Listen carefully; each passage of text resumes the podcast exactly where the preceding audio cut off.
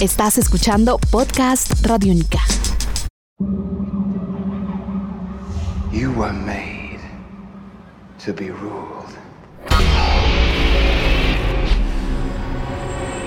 In the end, Amigos, bienvenidos a una nueva entrega en Descarga Radiónica, recorriendo todo lo que pasa en el mundo de los cómics, los videojuegos, el cine, las series de televisión.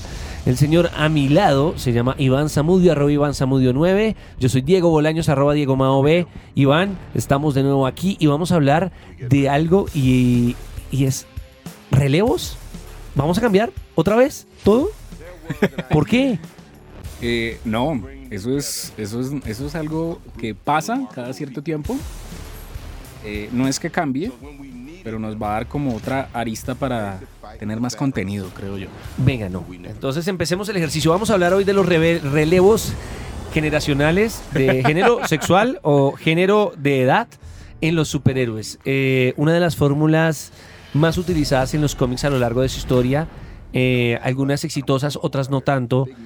Estamos frente a una nueva camada y el reciente anuncio de Riri, eh, que vendría siendo, no, no estamos hablando del artista de pop internacional, no, estamos hablando de la que sería la nueva Iron Man, que no tiene nombre, entonces no le podríamos decir de alguna forma. ¿Qué opina usted del tema? ¿Por qué vamos a presentar nuevos héroes otra vez? Bueno, eh, mire Diego, yo creo que ese tema siempre ha sido como eh,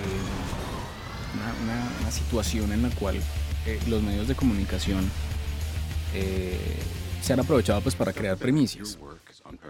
Entonces, eh, cada cierto tiempo sale... No, eh, el nuevo linterna verde es, es homosexual. Pero es que... Pues han existido... no es, sí, eh, es otro. es y, otro. Y es otra Eh, dimensión. El y- nuevo Spider-Man es afroamericano. Ok, pero es que él es otro Spider-Man de otra dimensión. Eh, y no es necesariamente algo que tenemos que explicar como con dimensiones o como con ese tipo de cosas. Resulta que eh, las, casas, las grandes casas de los cómics, las grandes casas editoriales han utilizado una estrategia muy interesante y es que eh, si nos ponemos a ver, por ejemplo, eh, crearon a Spider-Man, eh, Stan Lee y Steve Ditko lo crearon, todo, todo bien. Es un personaje que se ha mantenido con una serie de aventuras desde Spider-Man, pues lleva tantos años como creación.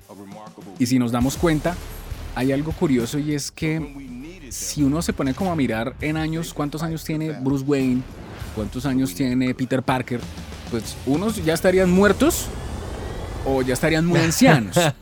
Entonces, ¿qué es lo que pasa? Para darle como nueva vida, para mantener eh, las, franquicias, para mantener obviamente la propiedad intelectual de los personajes, de los héroes vivos, lo que hacen es que, bueno, listo, tenemos esta línea editorial que es, digamos, el, el cañonazo, la principal. Eh, llega un punto en el cual tenemos que matarla, destruir todo ese universo y volverlo a crear.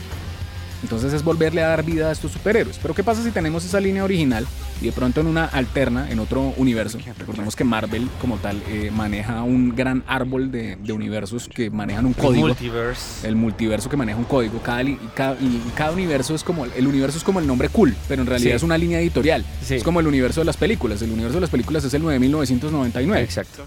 Sí, entonces. Es como eh, decir, el universo de Iván y es todo lo que escribió Iván y el universo de Diego es todo lo que escribió Exacto, Diego entonces, referente a los mismos al mismo productos. tema. Entonces, por ejemplo, eh, el universo de, de- que hemos visto de, por ejemplo, de Marvel eh, Noir o el universo de, de Marvel medieval o el universo de esto, esto.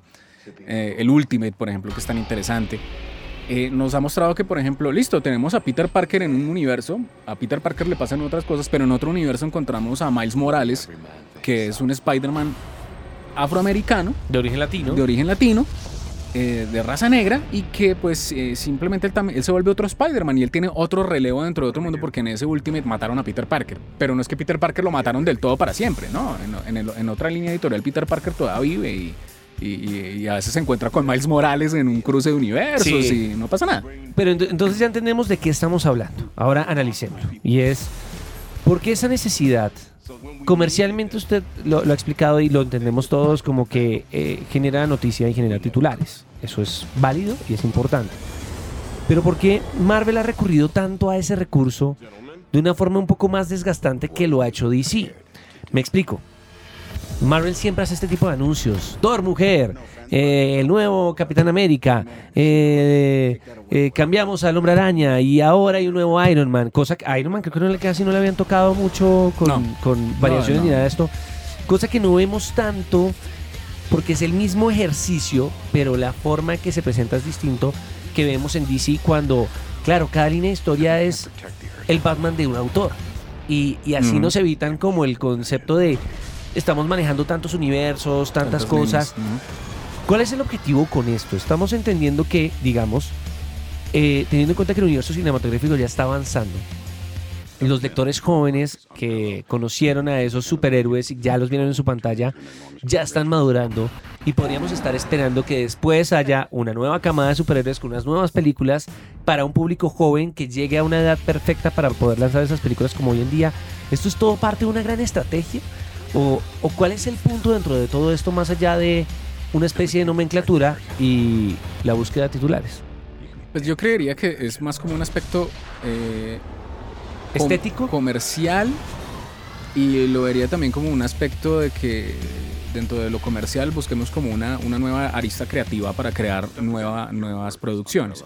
And I'm a huge fan of the way you lose control and turn into an enormous green rage monster.